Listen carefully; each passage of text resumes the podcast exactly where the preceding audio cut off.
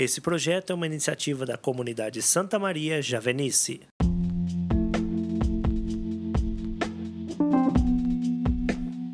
Olá, queridos irmãos e amigos, sejam bem-vindos. Hoje é 29 de maio de 2021. Meu nome é Petri Nogueira. Vem comigo, vamos refletir o Evangelho do Dia.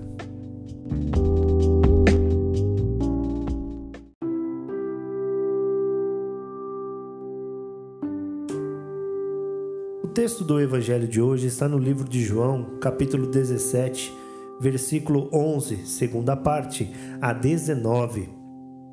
Pai Santo, guarda-os em teu nome, o nome que me deste, para que eles sejam um como nós somos um. Quando estava com eles, eu os guardava em teu nome, o nome que me deste. Eu os guardei, e nenhum deles se perdeu, a não ser o filho da perdição, para se cumprir a Escritura. Agora, porém, eu vou para junto de ti e digo estas coisas estando ainda no mundo, para que tenham em si a minha alegria em plenitude.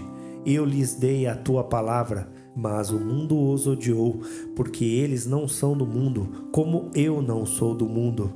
Eu não rogo que os tires do mundo, mas que os guardes do maligno. Eles não são do mundo, como eu não sou do mundo. Consagra-os pela verdade. A tua palavra é a verdade. Assim como tu me enviaste ao mundo, eu também os enviei ao mundo. Eu me consagro por eles, a fim de que também eles sejam consagrados na verdade.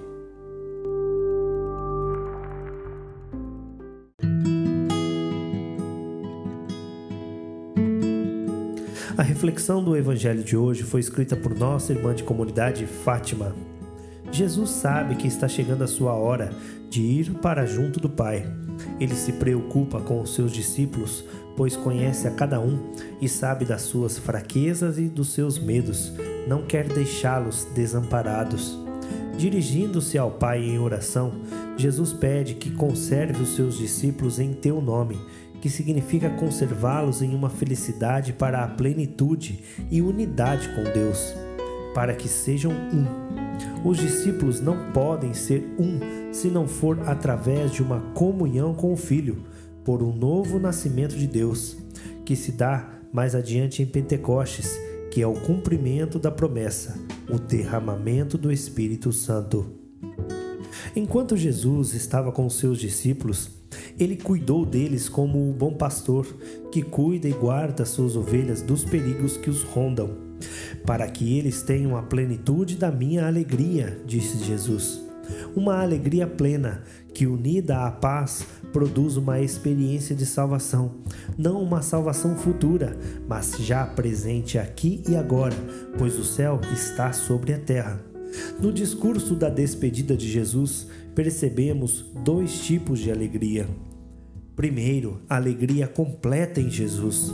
A alegria de Jesus é a presença de Deus em nós, mediante a serenidade de uma vida vivida na fé e no amor. A alegria completa é a presença da salvação no discípulo de Jesus.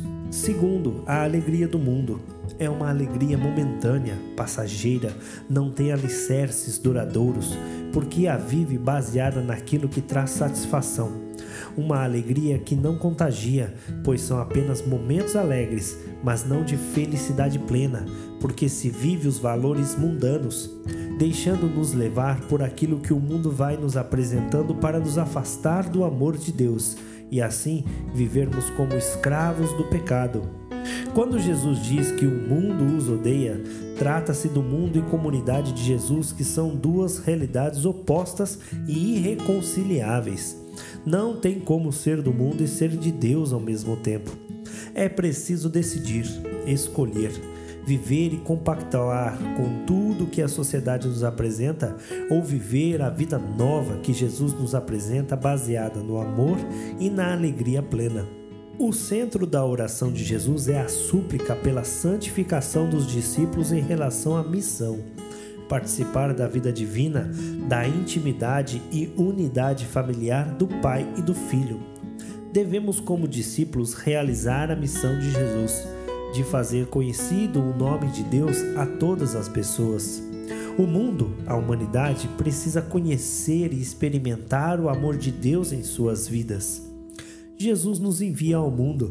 Somos convocados a ser sal e luz e devemos fazer o trabalho que Deus nos envia a fazer, porque Jesus se dedicou à vontade do Pai até o fim e espera também que nós nos dediquemos a fazer a vontade do Pai até o fim de nossas vidas.